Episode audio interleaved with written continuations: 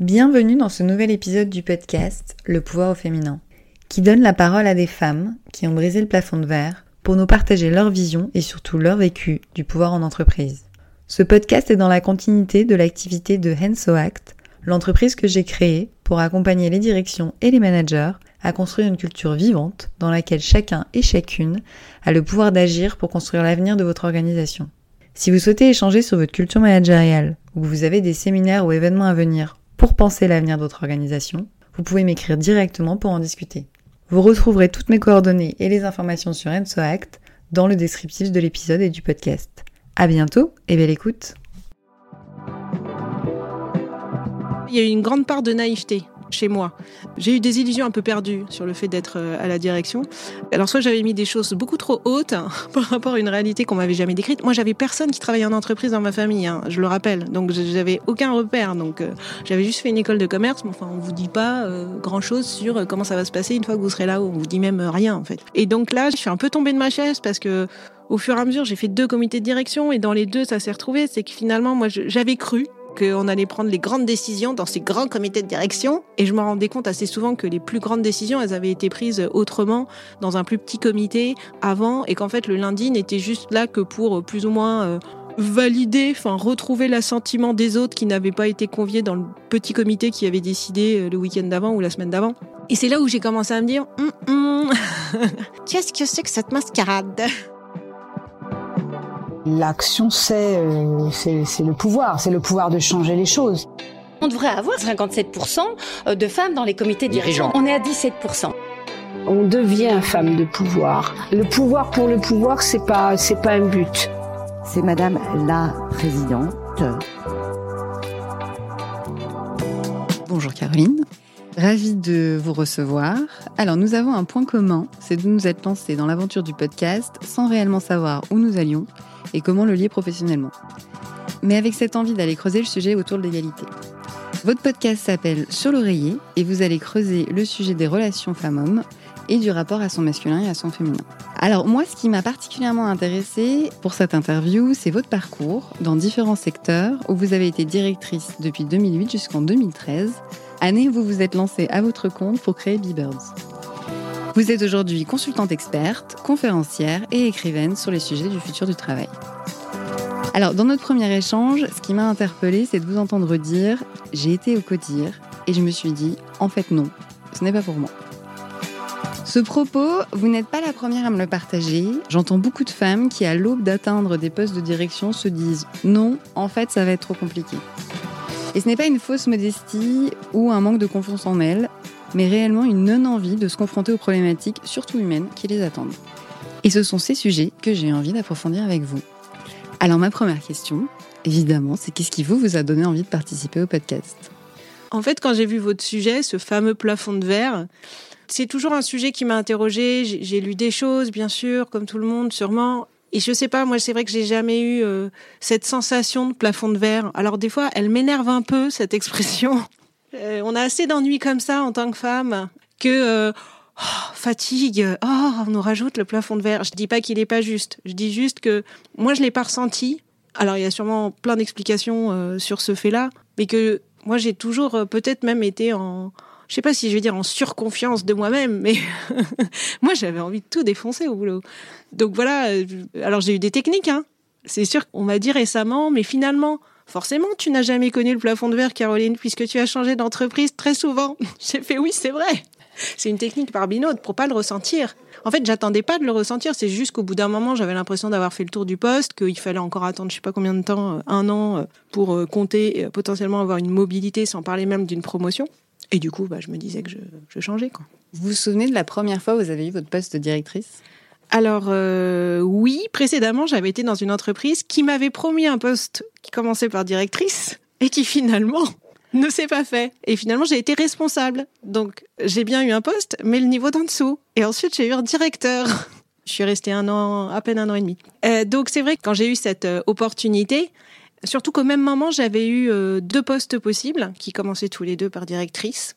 Bah, j'avais l'impression d'avoir accompli quelque chose. Je me suis dit, OK, clairement, c'est ce que je voulais. Là, j'avais deux choix. Bon, j'ai choisi celui qui me paraissait le plus pertinent pour moi, où il y avait vraiment une équipe, parce que dans l'autre, en fait, c'était matriciel.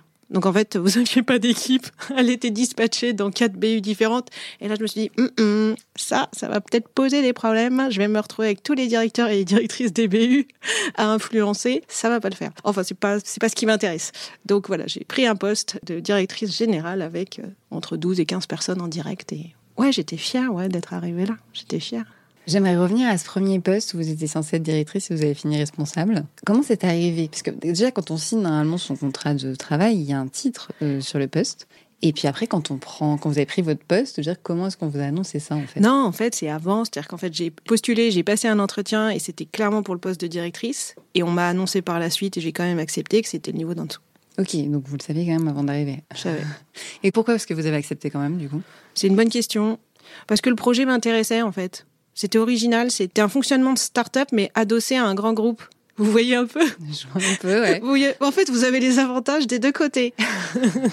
Parce que vous avez la garantie derrière que ça va pas s'écrouler. Vous avez l'agilité, le nouveau projet, la feuille blanche, il y a tout à faire. Et en même temps, ça peut être marrant parce qu'il y a un peu d'influence, parce que forcément, il y a des choses qu'on va devoir faire valider euh, par la grosse entreprise. Ça m'amusait. Je trouvais la forme très surprenante. Ça m'intriguait. J'ai voulu y aller. Et vous êtes resté qu'un an et demi quand même pour autant. Oui. Comment ça s'est passé l'arrivée du directeur? Vous le saviez de toute façon que vous allez Oui, avoir oui, alors il est arrivé après moi. Et en plus, il maîtrisait pas du tout euh, le sujet principal sur lequel moi j'étais. Ça a été compliqué. C'est quelque chose que j'ai jamais raconté. Et, et en fait, ça faisait même pas trois jours qu'il était là. On se fait une première réunion. Donc classique, to-do list, ok, je prends mes notes. Enfin, j'ai déjà plus de 30 ans à l'époque. Hein. Je suis déjà maman, tout ça. Enfin bon, voilà quoi.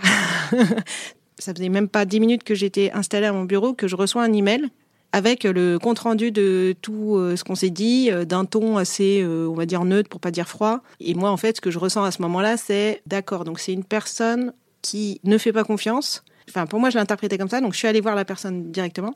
Et du coup, je lui ai dit, je lui ai dit, mais je, comprends pas. Moi, j'ai bien tout noté, tout sera fait. Enfin, de toute façon, on en reparle dans une semaine, voilà.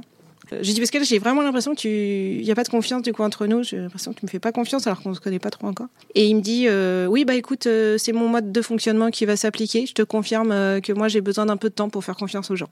Ok. Waouh. bah j'ai eu ta réaction, j'ai fait, ok, genre la sidération, genre ah oui, ça va pas durer dix ans notre collaboration, ça va être compliqué. Voilà. Et donc depuis, alors aujourd'hui le management par la confiance c'est un des gros sujets et moi je persiste et je signe au démarrage d'une relation. Si tu veux savoir si tu peux faire confiance à quelqu'un, bah tu lui fais confiance. C'est pas de moi, c'est euh, d'Hemingway. Je savais pas que ça venait de lui. Je suis d'accord avec vous, par contre, mais je ne savais pas que ça venait de lui. Du coup, ça a duré combien de temps entre son arrivée et votre départ? Ah bah en fait il est arrivé peut-être quelques semaines, donc un an quoi. Voilà, on a dû tenir un an, bon an mal an quoi. Il a fini par vous faire confiance? Pas vraiment. T'es pareil avec tous les membres de l'équipe, j'imagine? Bah, du coup, j'imagine, ouais, parce que je, on n'en parlait pas. Et après, c'est toujours la même chose. Il y a des gens qui ont besoin de plus de cadres et que ça rassure peut-être d'avoir un email avec un compte rendu. Moi, j'estimais que j'étais suffisamment euh, expérimentée pour pas euh, qu'on perde du temps à ce genre de... Enfin, voilà, et du coup, j'avais vraiment juste, c'est-à-dire j'avais bien senti que par défaut, il faisait pas confiance, quoi. Et alors moi, travailler avec quelqu'un qui par défaut me fait pas confiance, alors c'est le meilleur moyen de que je sois euh, pas très bien au travail. Vous pensez quoi cette fameuse phrase que j'entends parfois en formation management et qui me hérisse un peu, je vous avoue, c'est euh, la confiance n'exclut pas le contrôle. Oui, alors c'est hyper marrant que vous en parliez, on est connectés décidément.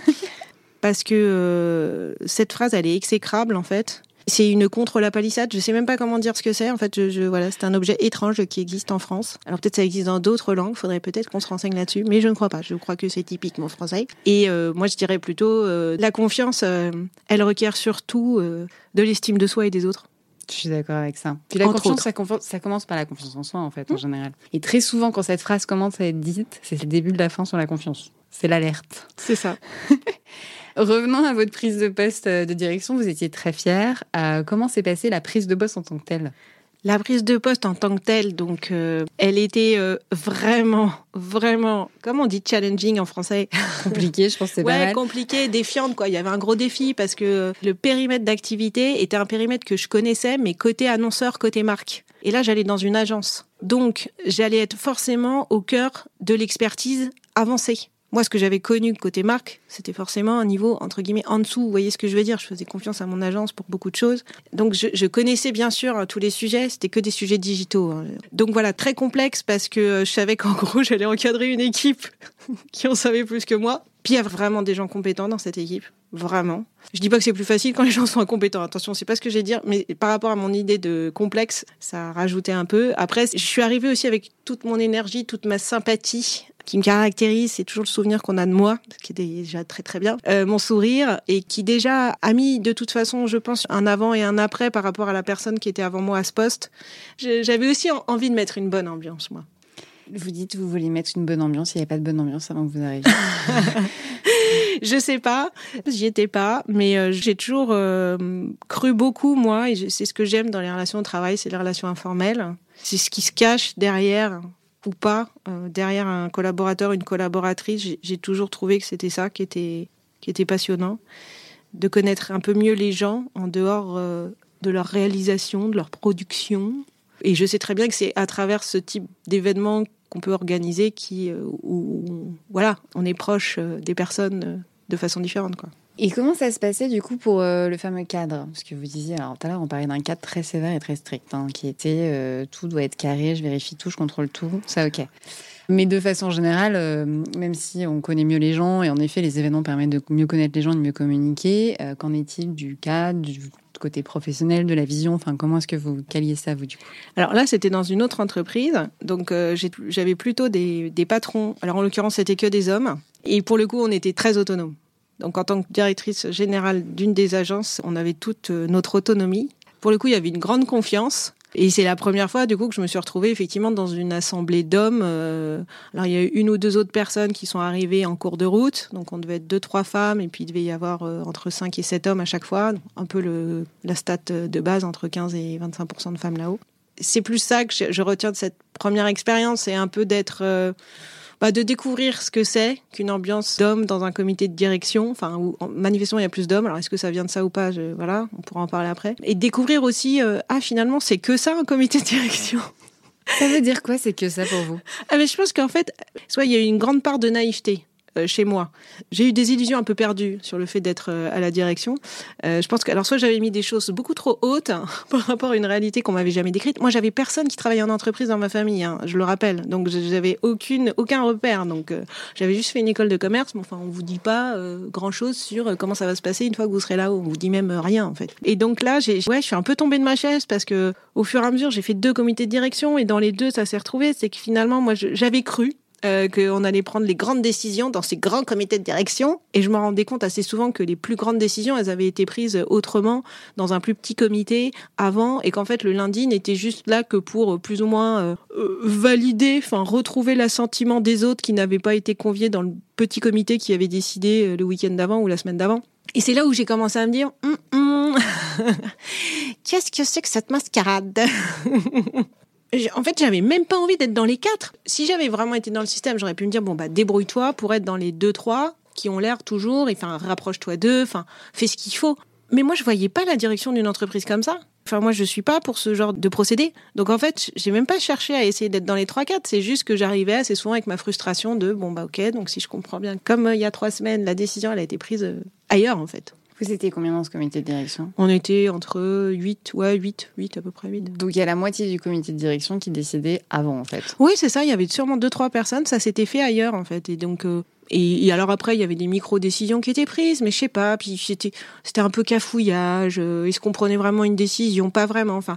Moi, j'ai la droiture euh, comme euh, fondamentale, aucune euh, mise en avant particulière de ma part, parce qu'il faut pas être rigide, hein, sur quelles que soient les valeurs qu'on a. Si vous êtes rigide, de toute façon, ça vous revient en boomerang, c'est pas terrible. mais je sais que j'ai la droiture. Et là, donc, pour moi, c'était en dehors de mon champ de vision, ça, j'avais jamais imaginé que ça pouvait se passer comme ça, en fait. J'ai trouvé ça, euh, voilà, entre la mascarade et le côté un peu, euh, ça, cafouille. Et, donc après, peut-être qu'à tort, évidemment, je me suis dit, tu t'es aussi fait des illusions.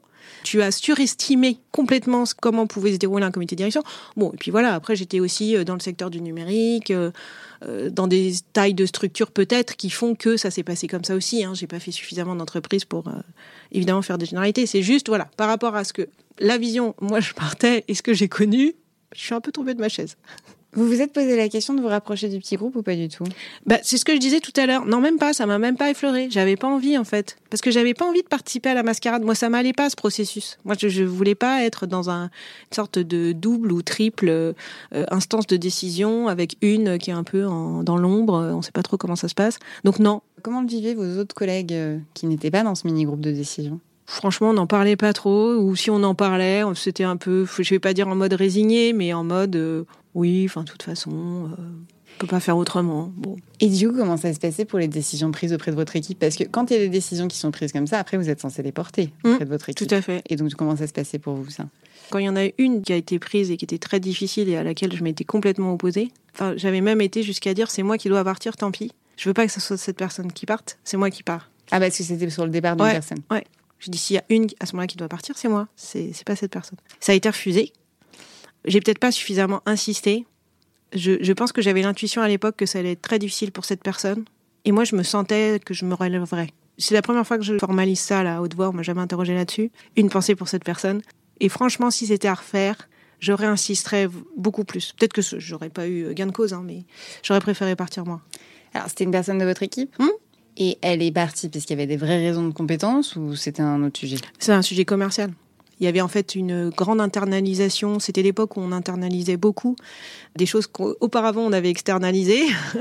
Donc euh, voilà, un grand classique, dans, surtout dans les déferlantes technologiques. Donc voilà, on a beaucoup de clients qui euh, internalisaient nos services. Donc euh, bah, à un moment donné, on n'a plus besoin d'être autant. Et la décision, c'était par rapport à quoi? Le fait qu'elle est arrivée la dernière le... Même pas, même pas. C'est juste que potentiellement, oui, euh, c'était mon binôme, donc c'était un peu, on, je vais pas dire qu'on était en doublon, on avait bien chacun nos, nos dossiers. Mais voilà, pour moi, c'était elle ou moi. Moi, je pensais qu'on avait encore six mois, un an et qu'on pouvait encore relever le truc. On m'a dit non, non, t'arriveras jamais à le relever, c'est pas possible. Là, ok, bon, j'étais pas d'accord, mais ok, je vous crois, vous êtes plus dans le business que moi depuis plus longtemps, etc. Très bien. J'ai pas trop insisté là-dessus, mais par contre, quand j'ai compris que c'était elle qui devait partir, je, ouais. Pourquoi vous dites que ça a été refusé? C'est-à-dire que on vous a demandé votre départ et ils ont dit non, c'est ça? Oui. Et vous pouviez pas partir, j'imagine, sans rien derrière. En fait, c'était ça l'idée. Bah, c'est vrai que si, c'est vrai que j'aurais pu prendre cette décision-là, c'est-à-dire partir malgré tout. Alors démissionner à l'époque pour moi c'était pas une option si j'avais pas quelque chose derrière. Oui oui c'est ça. Ouais. C'était trop tard pour vous trouver Exactement. autre chose pour démissionner. Exactement. Comment vous avez assumé cette décision du coup? Ah bah c'est comme ils ont vu que je l'assumais pas, c'est eux qui ont dû faire l'entretien.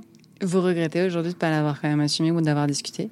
Non, ce que je regrette, c'est que j'aurais dû plus pousser la décision de en fait c'est moi qui pars. Je me pose la question parce que là en fait dans la décision que vous avez prise, moi j'imagine et j'entends certains dire oui mais vous voyez voilà elle a pensé à ses émotions elle s'est dit oui la personne euh, elle allait pas s'en sortir elle a pas pensé au business entre guillemets je caricature évidemment vous avez envie de répondre quoi à ça? Effectivement la réinterprétation que vous en donnez mais pour moi elle est à 10 000 km de moi bien mais ça me enfin, moi c'est pas du tout ça dans ma tête c'était euh... en fait moi je pense euh, aux personnes et, et, alors à cette personne, et puis même, enfin, et je l'ai pensé au niveau business. Enfin, elle avait des compétences que je n'avais pas. On se complétait. Et pour moi, elle allait être, franchement, hein, je suis sincère, hein, elle allait être plus utile pour la suite que moi. J'ai pas assez insisté, donc, euh, mais, je, mais je sais, je l'ai juste dit une fois à mon manager. Je dis, mais c'est moi qui dois partir. Vous avez plus besoin d'elle que de moi. Il n'a pas voulu entendre. Enfin, il a dit non, c'est faux. Lui, il était convaincu que c'est moi qui pouvais plus. Alors, je pense que c'était plus une question de posture d'encadrement. Je sais pas, mais opérationnellement, on avait plus besoin de cette personne que de moi à ce moment-là. Non, mais ça fait du bien aussi d'entendre ça. C'est-à-dire que c'est aussi une vraie décision business. Mmh. Je le précise parce bah, que, comme il y a des interprétations qui peuvent vrai, être, au moins là, c'est clair. Très bien. Donc, en fait, vous, après, vous avez évolué dans, dans une direction, mais dans des fusions, si j'ai bien suivi. Oui, donc là, le poste est resté effectivement en direction, mais là, il y a eu une fusion. J'ai dû y rester, du coup, un an. Donc, en tout, ça avait fait trois ans dans cette structure. Et donc, après, je suis repartie au bout de trois ans pour une autre structure où là, euh, en fait, c'était une structure qui me permettait de euh, ressortir à nouveau que de l'exclusif numérique euh, et d'être dans un environnement euh, numérique plus autre euh, autre média. Et donc dans ce nouvel environnement, comment ça s'est passé du coup? Alors la première anecdote quand je suis arrivée, c'est que on m'avait dit que j'étais euh, N-1 du président directeur général. Ok. Et en fait, bah, quand je suis arrivée, on m'a dit bah on te présente ton manager. Et là donc une personne que je n'avais jamais vue en entretien qui avait l'air, ma foi, très sympathique, mais c'était pas ça qu'on m'avait dit. Donc là, je déboule évidemment dans le bureau, enfin évidemment, je sais pas, mais avec ma personnalité, je déboule dans le bureau de la DRH. Je lui dis, mais c'était pas, comme ça, je comprends pas ce qui s'est passé là. Et donc là, on m'a on m'a refait une sorte quand même de d'avenant euh, pour m'expliquer qu'en fait j'étais dans une organisation matricielle, euh, que donc j'étais bien euh, sous le président directeur général, mais qu'en même temps je devais reporter à cette personne que je n'avais jamais vue en entretien, chose quand même où je leur ai dit bah moyen quand même, ça aurait été bien de le voir. Bon, il a l'air très sympathique et ça va, je pense très bien se passer, ce qui a été le cas. Voilà, malgré tout, c'était quand même qui tout double. Donc voilà, ça a été un peu Ok, c'est ça les postes de direction, t'arrives et en fait. Euh, c'était quoi son poste à lui Du coup, c'était le N-1 du PDG Mais oui, on était tous un peu N-1 avec des titres un peu différents finalement. Donc il avait 12 euh, N-1, ah mais avec des titres différents, donc avec des positions de direction un peu différentes. Quoi. Mais on était tous au comité de direction le lundi matin. Et il y avait un comité, un comité élargi ou juste un seul Non, du coup, il y avait qu'un seul comité. À 12 Exact. Ah oui, ça fait nombreux pour un bah comité de direction. Ça se passait comment du coup, les prises de décision, les échanges, les codires Ça a duré trois jours? Ça a confirmé la première sensation que j'avais eue, c'est que en fait, c'était plus un déroulé euh, chaque personne, euh, chaque lundi matin, euh, racontait ô combien il était essentiel à l'organisation, quoi. C'est super, voilà ce que j'ai fait. Alors, soit on dit je, soit on dit nous, parce que quand même, on a une équipe, c'est pas, pas nous qui tout faisons tout seul. Hein. donc, j'écoutais toujours ah lui il dit je tiens c'est intéressant il y a quand même 15 personnes derrière mais très bien ok moi je disais toujours nous et puis évidemment revue des chiffres euh. en fait avec du maintenant je me dis mais en fait pourquoi on parlait pas de nos problèmes en fait? Enfin, nos problèmes chacun, euh, nos problèmes à manager, nos problèmes à, avec euh, certains clients, comme on avait relevé un problème. Non, on faisait la revue des succès de chacun. et c'est Lucie Carbone qui fait une blague là-dessus, qui est une humoriste. Je fais une parenthèse, mais elle est très drôle. Elle dit en fait dans une entreprise, quand on sait pas, je prends le point. C'est tellement vrai. Donc, euh, il y a deux choses qu'on fait pas. en tout cas, moi, dans les comités de direction que j'ai pas connus, c'est dire je ne sais pas et dire euh, j'ai un problème là-dessus, est-ce que vous pouvez m'aider? Ok, et ça, vous dites quand ça devrait exister en comité de direction Ah, bah pour moi, ça devrait être l'ODJ d'un comité de direction. ODJ égale ordre du jour. Oui, pardon. Parce qu'en fait, là, on dirait plus un. Alors, pas du tout un combat de coq, mais, euh, mais si on affiche son succès, en fait, chacun son tour. Oui, c'était. Alors, c'est vrai que. Non, on peut pas dire un combat de coq. La meilleure représentation, c'est plus une revue. un peu une revue au Lido, vous savez, ça, une revue au Lido. ouais, je caricature, puis c'était il y a longtemps, mais franchement, ouais, quoi. Et puis on était encore que 3-4 femmes, donc il y avait, devait y avoir 6-7 hommes. Voilà, donc après j'ai les souvenirs. Alors quand on a changé, parce qu'on a eu un changement de président-directeur général, donc avec une autre personne, c'est pas la personne qui m'avait recruté. Et après voilà, là, on a été dans deux trois séquences euh, sexistes et à l'époque j'employais pas ce mot-là et j'étais juste affligée, mais j'avais aucun moyen, j'étais sidérée en fait et du coup je, je savais pas quoi répondre. Et puis la femme en question qui avait une remarque sexiste, elle rigolait. Alors donc en fait qu'est-ce qu'on pouvait bien faire? Mais je me souviens avoir été choquée par ce lundi matin et à me dire ah ouais, non, mais là, ça va pas être possible de faire encore plusieurs lundis comme ça. Si c'est ça, là, c'est là, on est au bout du bout. C'était quoi la remarque? Alors, la remarque, c'est qu'il y a une, euh, une compagnie euh, aérienne qui s'appelle Air Lingus. Vous la voyez arriver ou pas, la, la bonne blague? Et donc, euh, du coup, c'était dans le pipe en plus, parce qu'on dit dans le pipe. Et donc, il adresse ce, ce, contact, ce prospect chaud, comme on dit aussi, ce prospect chaud à, cette personne et en, en lui disant ça devrait te plaire, Air Lingus. Et en tournant sa langue, je pense aussi. Voilà, voilà. Ah. Bonne semaine. Ah, ça en fait des frissons, ça me dégoûte. Ouais, euh, bah ouais, ouais. Et c'est vrai qu'à l'époque, euh, aujourd'hui, je serais outrée. Et aujourd'hui, je me lèverais. Et je dirais non. Et pour discuter avec d'autres femmes qui sont euh, en comité de direction, donc avec mon âge à moi maintenant, hein, donc elles ont mmh. entre 48 et 55 ans, elles me disent effectivement, je ne supporte plus. Donc maintenant, je le dis, sauf que ça passe pas. Ou ça passe très mal. Ça, on ne peut plus rien dire C'est pas compris en fait c'est tellement, nou, entre guillemets, nouveau, en tous les cas dans certaines encore d'entreprises, hein, encore une fois, je ne fais pas de généralité, que ce n'est pas considéré à la hauteur de ce que ce devrait l'être. Pour moi, j'interprète ça comme ça. On s'est tellement, oui, on va dire euh, euh, tu, on pourrait même dire euh, plié. Il n'y a pas d'atterrissage doux possible. Donc, en fait, c'est une, sorte d'explosion, en fait. Et je le sens autour de moi, des femmes autour de moi, de mon âge, qui disent non, mais là, moi, je peux plus laisser passer, je peux plus.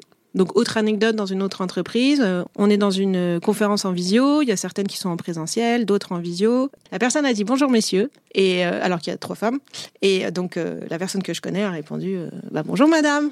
Oui, donc c'est pas très bien passé.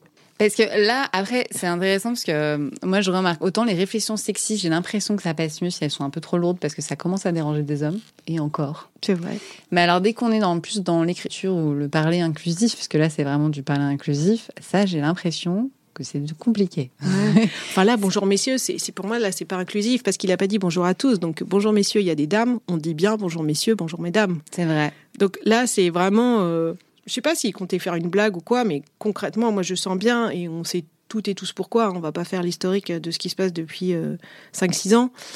Oui, ça monte en puissance. C'est vrai qu'il risque d'y avoir une période un peu chaotique, quoi, et qui est très difficile du coup à vivre des deux côtés, hein, des deux côtés, parce que d'un seul coup, euh, on comprend pas, quoi. À quel moment vous vous êtes dit c'est bon? C'est bon. Exactement comme vous l'avez fait.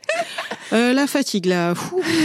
Bah, en fait, ce qui s'est passé la dernière année, c'est qu'on m'a proposé de postuler à un poste qui était au-dessus de direction d'un pôle d'expertise euh, et que j'ai refusé de postuler. non pas parce que j'avais peur de perdre, hein, c'était pas du tout le sujet, euh, parce qu'il y avait une autre personne et je connaissais très bien cette personne. Et... De toute façon, que ça soit lui ou moi, ça aurait été faire. Enfin, je veux dire, voilà, on joue, on gagne, on perd, c'est le jeu. Enfin, peur de perdre, non, quoi. Euh, mais franchement, parce que j'avais pas envie de ce poste. Forcément, du coup, je suis un peu devenue électron libre. Donc ce poste, qu'est-ce que c'était que ce poste? Bah, C'était un poste euh, où vous gériez effectivement un grand nombre de personnes, euh, mais qui était du coup avec une visibilité euh, à l'international. donc moi, je voyais déjà la fiche de poste, hein, c'était du reporting, du reporting, et du coup il y avait plein d'autres instances de comités de pilotage et de direction transverse dans laquelle il fallait être présente. et donc là, je me suis dit, ah, non, mais là si c'est pour faire x4 d'un lundi matin dans mes cinq jours, moi, c'est pas ce qui m'intéressait. En fait, moi, ce qui m'intéressait, c'était le terrain, l'opérationnel, mon équipe, à taille humaine, ça m'allait très bien. Et puis, euh, enfin, ouais, ouais, voilà, l'expertise, quoi. Moi, sinon, j'avais l'impression de perdre mon temps, quoi, dans les instances de représentation et dans le fait de faire des tableaux Excel, quoi. Donc voilà, donc j'ai dit, bah non, je candidate pas. Donc on m'a demandé pourquoi, j'ai répondu ça.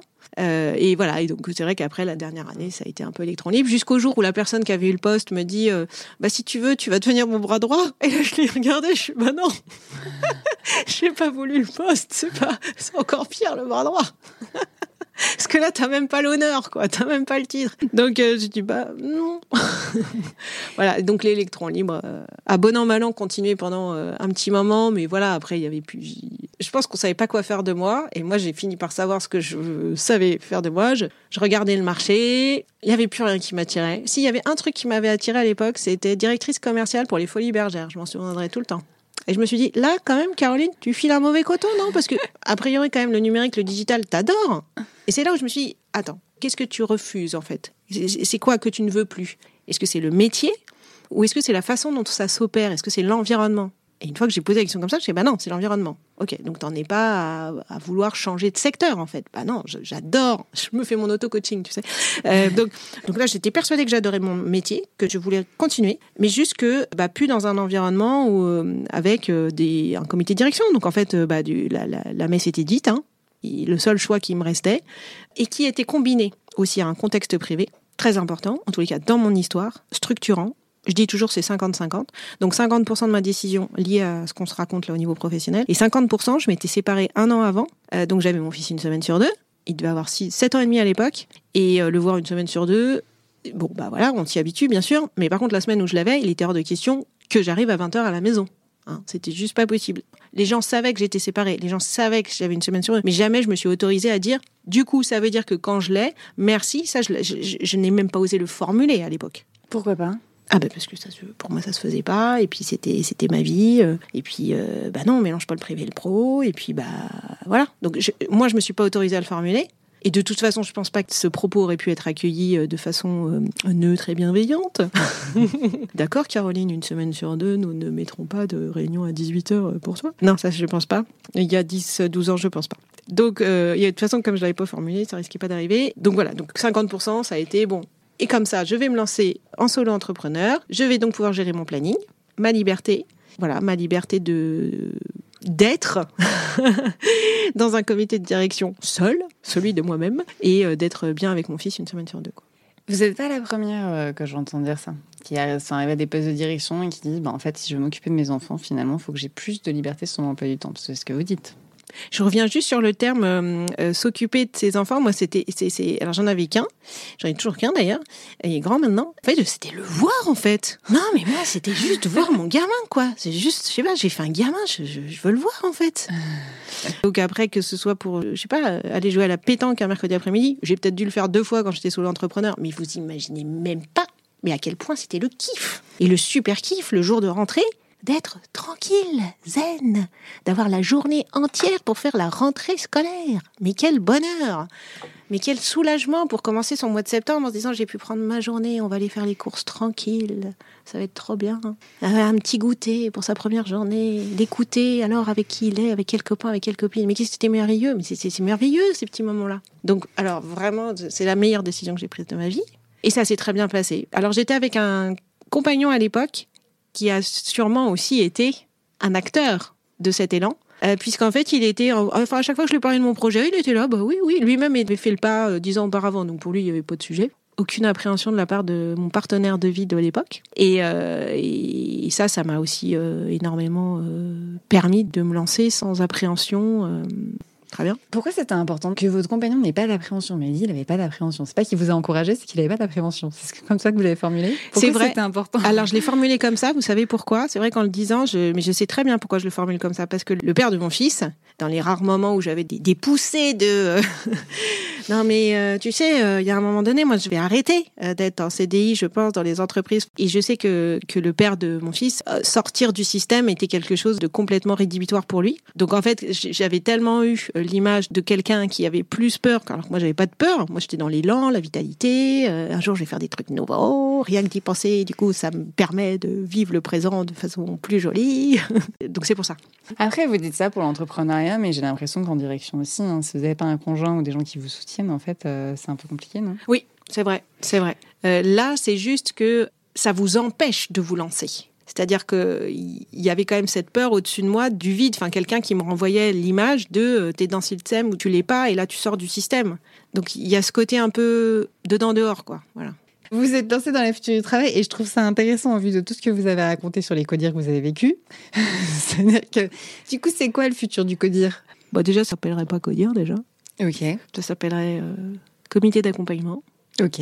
Est-ce qu'on prend des décisions dans le comité d'accompagnement?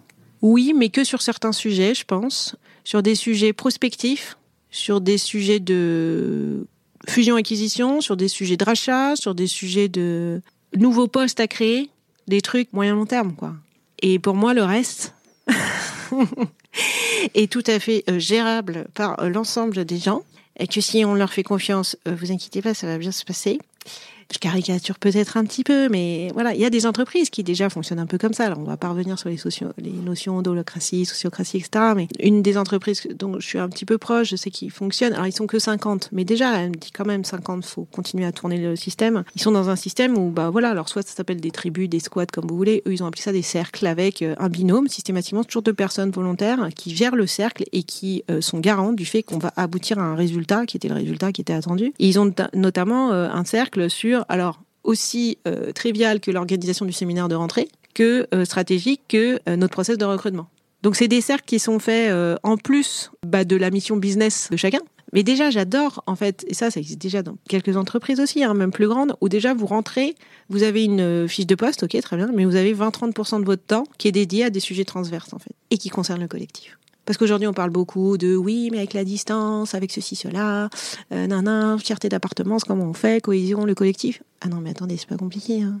C'est pas juste parce que vous allez mettre des jolis bureaux avec des rituels. Oui, c'est bien, vous allez faire ça, ça va être très bien. Mais en fait, il y a juste un truc que vous faites. Vous donnez à chacun des missions collectives. Vous allez voir. Hein. Et ça, c'est structurant. Ça, c'est du, c'est du hard, quoi. Hein c'est pas du soft. On va faire des rituels. Et à ce moment-là, on va faire des bureaux où vraiment les gens, ils auront envie de revenir. Oui, c'est ce qui, est, ce qui est bien aussi. Il faut le faire. Mais le hard, c'est ça, en fait. C'est responsabiliser, mais vraiment responsabiliser. Je comprends. Vous disiez aussi tout à l'heure, euh, moi, dans un comité de direction, j'aurais aimé qu'on parle des problèmes qu'on a. Mm. Parce qu'en effet, euh, pour avoir participé aussi à beaucoup de comités de direction, très souvent, on a un tour de table où chacun raconte euh, ce qu'il fait pour pas dire sa vie. Ça fait un peu comme le réseau social. C'est-à-dire bah, En fait, euh, on montre la meilleure partie de nous-mêmes. Il y a un peu de ça. Après, il y a une tendance au réseau social en ce moment de dire euh, je suis vulnérable et j'ai réussi, donc c'est bon. Ça, c'est vrai. Ça, ça on l'a pas encore vu en codir, mais peut-être. Hein. Mais ce que vous dites aussi, et ça, je, vous rejoins, c'est, euh, mais je vous rejoins même à un niveau managérial, en fait, c'est de partager sur le management, sur les mm. problématiques. Et là, vous avez dit aussi en niveau codir sur les problématiques clients. Mm. alors que c'est vrai que c'est pas forcément fait pour justement retrouver ce collectif dont vous parlez 5 minutes. Quoi. Mm. Bah, en fait, générer l'entraide dans un comité de direction, magique. Bah oui. On va arrêter de faire euh, T'as vu, euh, moi j'ai fait tel résultat, et moi j'ai fait ça, et moi du coup je contribue à hauteur 2 du chiffre. Surtout que ce truc, enfin, faut qu'on en sorte de ça. Il y a plein de fonctions qui en fait sont des fonctions centrales, hein, mais qui ne génèrent pas du business. Je veux dire, à part euh, commercial, je veux dire, les autres c'est que des centres de coûts. Enfin, j'exagère à peine, quoi. Alors j'ai juste précisé pour l'audience quand même que quand vous avez parlé comme ça, vous avez roulé des mécaniques. pour rien montrer. T'es assez viril en vrai, mais euh, il y avait un petit roulement de mécanique. Il faut dire ça, ça suffit quoi. C'est ça. En effet, je suis d'accord avec vous. Il y a des fonctions qu'on appelle support. Je crois qu'il n'y a pas grand monde qui aime le. Ah, bien qu'il y a des gens qui adhèrent, ça dépend. Fonction support, il y a un débat sur le sujet, mais qui euh, dans, ne génère pas de chiffre d'affaires. En fait, si, il y a même des articles hein, qui ont été écrits comme quoi euh, bah, les fonctions, alors je pense à RH notamment, mm. euh, génèrent du chiffre d'affaires en fait. Mm. Parce que selon les personnes qui vous recrutez, selon l'organisation que vous créez, selon l'ambiance que vous mm. mettez, bah, vous n'aurez pas les mêmes moyens en fait. Donc oui, j'ai une question un peu différente, toujours par rapport à votre métier. Alors, je vais remonter un peu loin. J'ai regardé un peu vos interviews.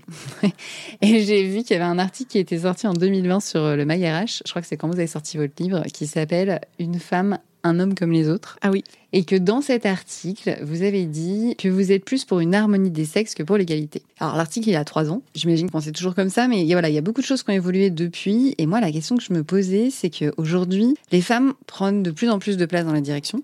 La majorité des nouvelles nommées sont des femmes. Alors la majorité, je me rends pas compte, mais c'est la sensation qu'on a. Alors franchement, je pense que c'est beaucoup dû à la loi X1.